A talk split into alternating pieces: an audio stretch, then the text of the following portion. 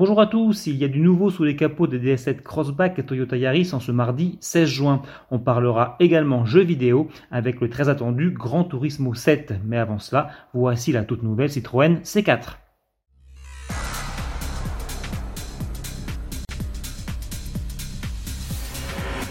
Sa révélation n'est prévue que pour le 30 juin prochain, mais sans attendre cette date, Citroën nous propose déjà de découvrir les premières images de sa nouvelle C4.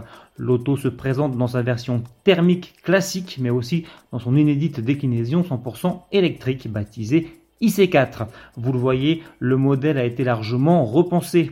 On retrouve bien plusieurs éléments de style caractéristiques de la marque au chevron, comme le regard à double étage, la fine calandre et les air bumps, mais la nouvelle C4 prend plus que jamais des airs de SUV, avec sa hauteur de caisse relevée et ses épaules élargies. Des airs de SUV coupés même, vu sa ligne de toit qui plonge vers une poupe totalement inédite.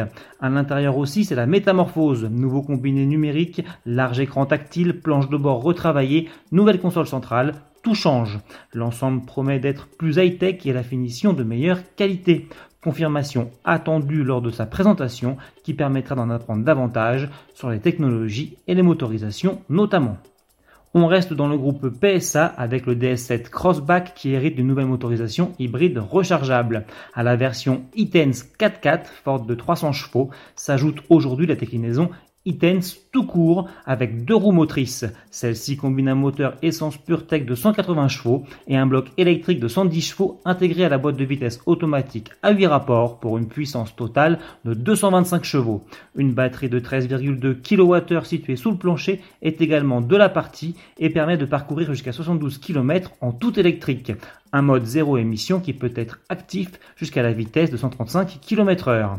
De série, le DS7 Crossback e-Tense est équipé de jantes 19 pouces d'un vitrage feuilleté qui renforce l'insonorisation ou encore de l'amortissement piloté par caméra. Le constructeur fournit également deux câbles de recharge pour prise classique et boîtier mural.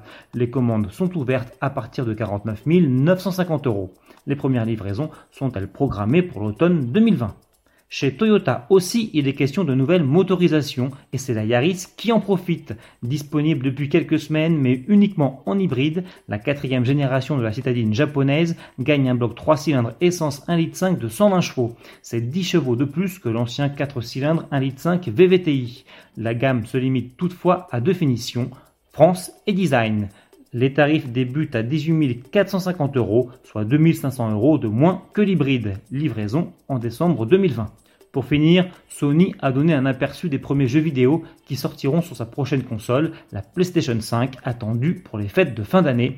Et parmi eux figure Gran Turismo 7, dont voici les premières images. C'est beau et ça fait du bruit, on en prend plein les yeux et les oreilles. De nombreux bolides sont annoncés, de la Aston Martin DB11 à la Mazda RX Vision GT3, conçue spécialement pour le jeu. Le nombre de circuits promet également d'être pléthorique, bref, de quoi permettre de belles et longues heures de jeu. Salut